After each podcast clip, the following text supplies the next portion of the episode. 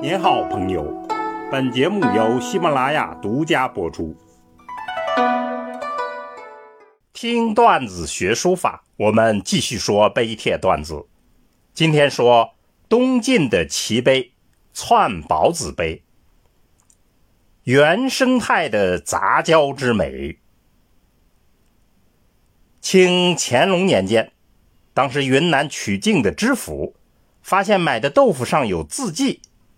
顺藤摸瓜，找到了乡民用来压豆腐的石碑。后来民国军阀混战时，又一位韩氏再次把此碑从炮火中间抢救回家中。这个就是篡宝子碑。话要从头说起，三国到唐代，云南地区存在一种奇特的串文化。篡氏的祖先原本是中原人士，战乱期间南迁到这里，与滇人以及其他少数民族融合，而形成了篡文化。他们已成为云南的主宰者。史称“开门节度，闭门天子”，意思就是开了门称节度使，闭了门就是天子。篡文化。上承古滇文化，下启南诏大理文化，在云南的文化发展史上有重要的地位。那么他们的书法代表之作就是两串碑：串宝子碑和串龙岩碑。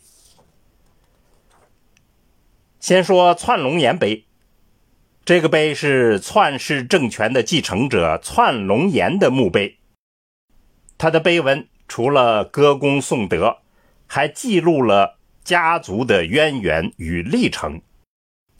其书法被康有为称为“神品第一”，因为碑身比较大，俗称大串。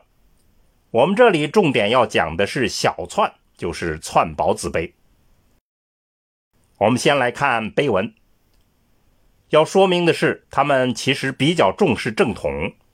文辞典雅，多用典故，所以比较难翻译。我们简单说一下：君惠宝子，字宝子，建宁同乐人也。此君名字叫宝子，字也叫宝子，是建宁同乐县人。君少秉桓伟之志，他少年时候。就生而具有美玉般的品质，长挺高妙之操，长大之后表现出来了高尚而远大的操守。通旷清客，发自天然，他的通达开朗是完全出自于天然天性，冰洁简净。道间行为，它的品质如冰一样清洁，如兰草一样真净。道间行为，这里又化用了《诗经》的诗句，那么意思就是他的人道兼及草木，纯粹之德融尽归人，意思就是他醇厚。纯粹的品德，宽厚而又仁爱。酒高畅于冥想，树薄积于归庭。这里又化用了《诗经》里的句子，意思就是他像鹤一样，在深泽里鸣唱，而震响了四方。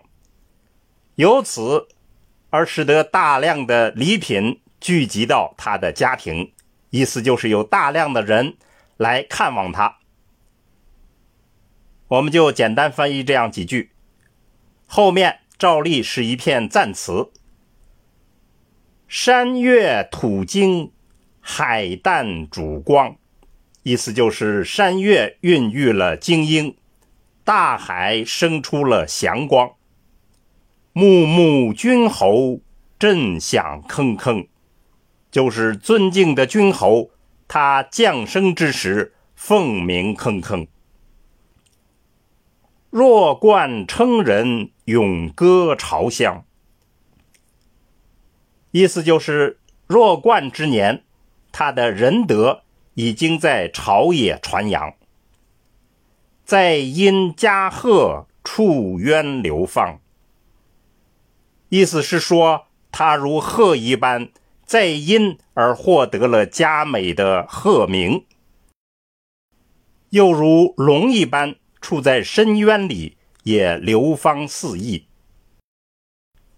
功与数仞，寻得其强，就是功于达数仞之高，他也能升堂入室。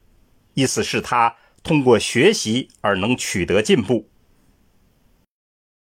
心随风烈，要与云扬，就是他馨香的人品随风而显得浓烈，他的才能随着云而飞扬。我们就简单翻译这样几句。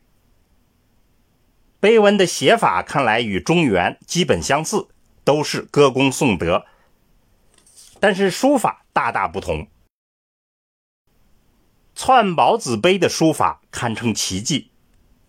南朝的书法，帖为主流，它却是鹤立鸡群的碑，它是南朝晋碑制度的漏网之鱼。正宗的汉文化与云南神秘的少数民族文化数百年里融合而生出的奇葩。白蕉先生称它是一只重铸的生毛桃，而阮元称它为滇中第一石。康有为赞其为朴厚古茂，奇姿百出，是为南碑之最也。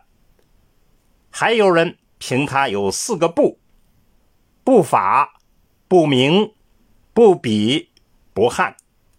意思就是不重法则，也不是名人，呃，没有笔墨味儿，是刀笔刀刻，也没有汉文化传统。这样四个不。具体来看，笔法上兼有隶书与楷书两者之长。方笔圆笔结合，刚健中蕴藏着秀润。用笔特点兼有北碑之风。有人总结它的特点是刀味儿、石味儿、民间味儿、野味儿，四味儿十足。节字上毫无南朝正统法度色彩，而是充满奇趣、幽默，宛如调皮的顽童。结体在楷隶之间，却不被二体所束缚，任意为之，甚至随意夸大缩小，所以显得大巧若拙，别开生面。章法上不追求整齐划一，而是自然变化，随意融合，首尾贯通，全篇灵动，堪称一首大气恢宏而又色彩斑斓的交响曲。这个串宝子碑啊，不可小觑，其中包含着不可复制的原生态之美。很多名家皆是从此碑而出，它的别具一格、自然放任、不立不楷，激发了巨大的想象力。但是初学者要谨慎，免得误入歧途。好。听段子学书法，我们下次再见。